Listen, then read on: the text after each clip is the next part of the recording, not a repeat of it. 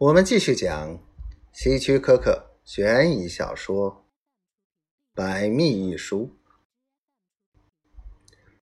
霍利慢慢步下阶梯，站在仰卧的躯体旁边，紧张的盯着他，看他是否还会动弹。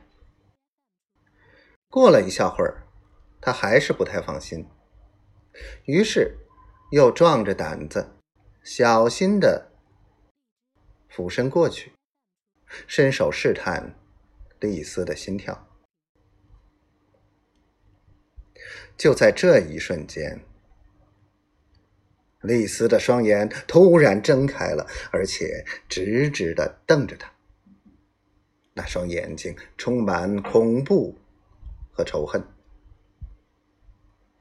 霍利。被吓得魂不附体，不由自主的往后跳开，试图躲开那双眼睛。但那双眼睛并没有追随他，只是睁得大大的，似乎凝视着什么，令人毛骨悚然。霍利发出一声低低的、含混的叫声。仓皇的跳过丽丝的尸首，像一头惊慌的动物，四肢着地的爬上阶梯。当霍利驱车赶到钻石旅馆时，时间正好是十二点十分。他下意识的整整自己的衣领，又捋捋自己的头发，心中宽慰自己。一切均已过去，丽丝确死无疑，一切都将按原计划进行。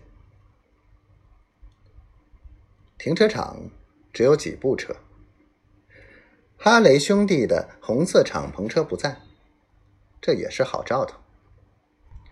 他可以说自己是十二点整到的，这样就可以把回家的十分钟掩去。只这一刻，红色的敞篷车就到了，并停在了霍利的汽车旁边。哈雷兄弟和一位销售的律师跳下车来，他们都穿着运动衫，神采飞扬。